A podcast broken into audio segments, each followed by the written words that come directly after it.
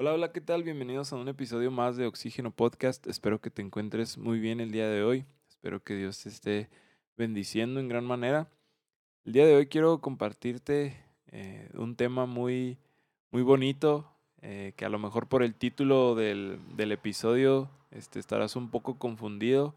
A lo mejor creerás que lo escribí de manera incorrecta, pero no, así es este título. En la vida el mar es más sabroso.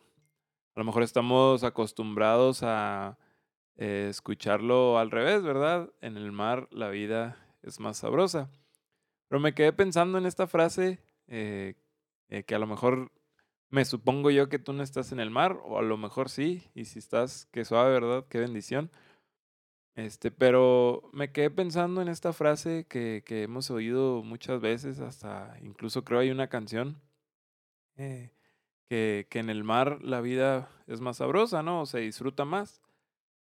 Pero me quedé pensando en el hecho de la vida, de que si no tuviéramos la vida, pues no podríamos disfrutar el mar. De ahí viene, ¿verdad?, el título que en la vida el mar es más sabroso.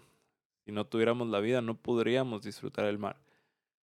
Y un pasaje que encontré que, que me gustó mucho, este, conforme a esto que te quiero compartir hoy habla un poco acerca de eso. Está un poquito largo. Este es Eclesiastés capítulo 3, desde el versículo 1 hasta el versículo 12. Dice así, hay una temporada para todo, un tiempo para cada actividad bajo del cielo.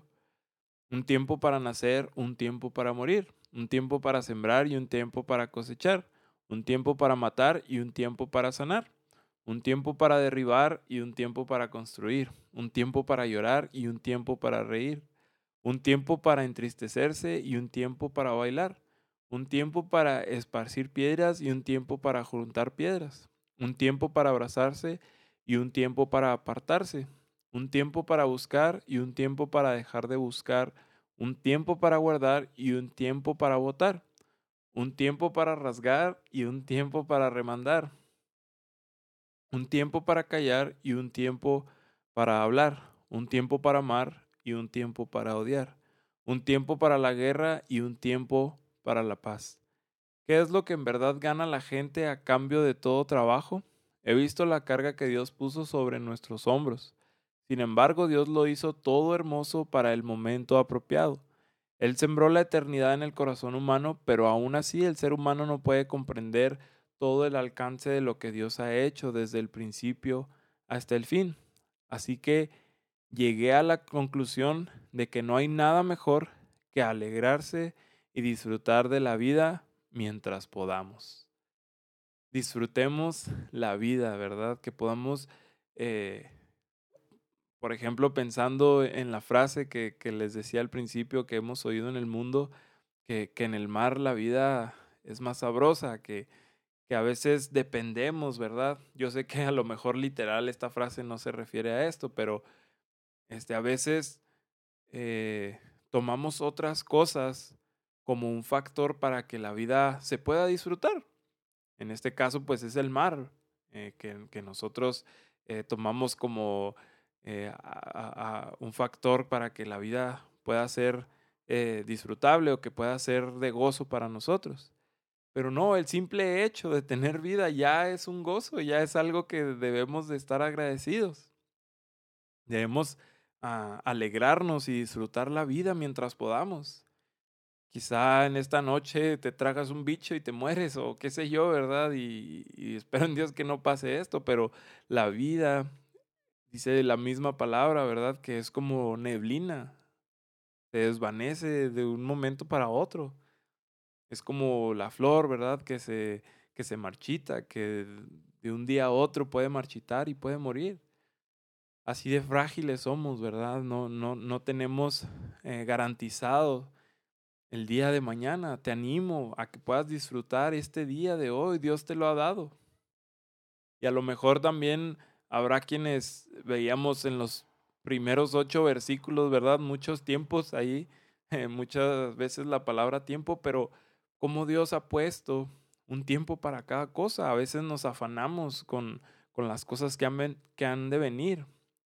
A veces nos afanamos, como te decía, con, con algo que nos va o que creemos que nos va a hacer disfrutar la vida, pero no, dice, dice aquí en la palabra de Dios que, que hay una temporada para todo.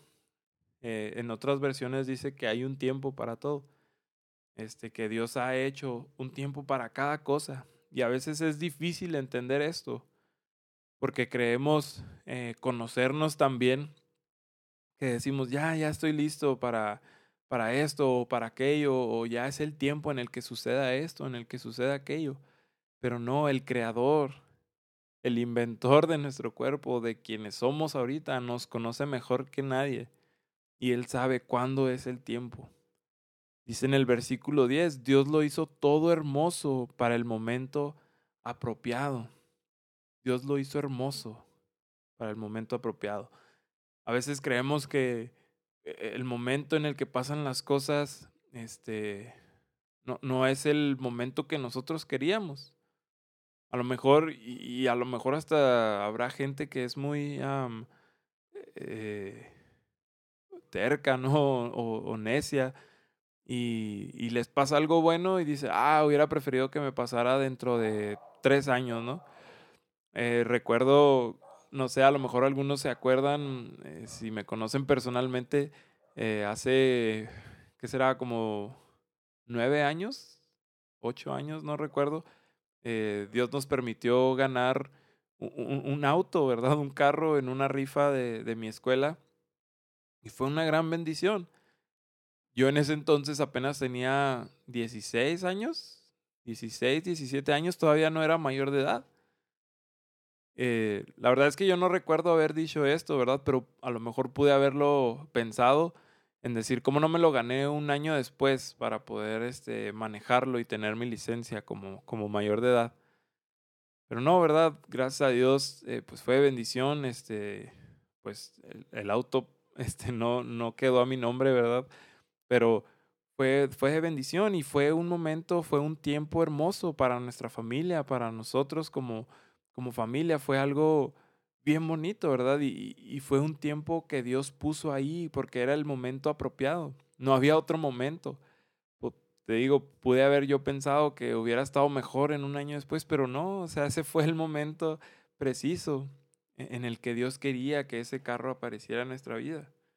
A lo mejor habrá otras situaciones, ¿verdad? En donde eh, el tiempo no llega, creemos que el tiempo no está llegando por ningún lado y, y nos desesperamos, empezamos a caer en, desesperación y, creemos que Dios se está tardando, creemos que Dios eh, se le está descomponiendo el reloj, ¿no? Que se le acabaron las pilas al reloj que está ahí en el cielo y, y Dios este, se le está pasando la hora en que pase esto, en que pase aquello, pero no.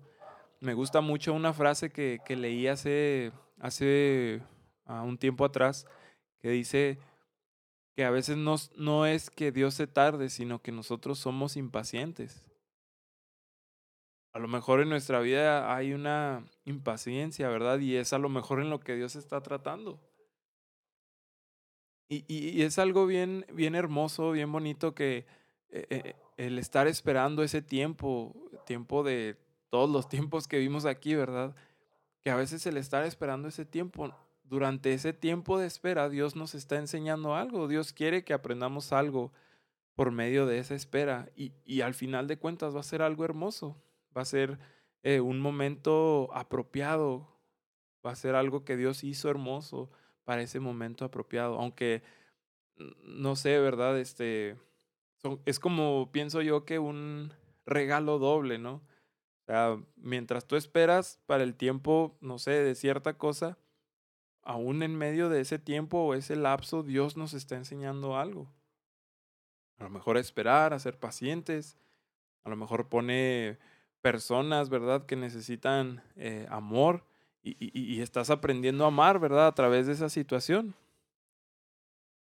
Y al final, de eso que tú estabas esperando, pues aprendiste a amar y pudiste llegar al tiempo eh, apropiado, al momento apropiado que Dios hizo.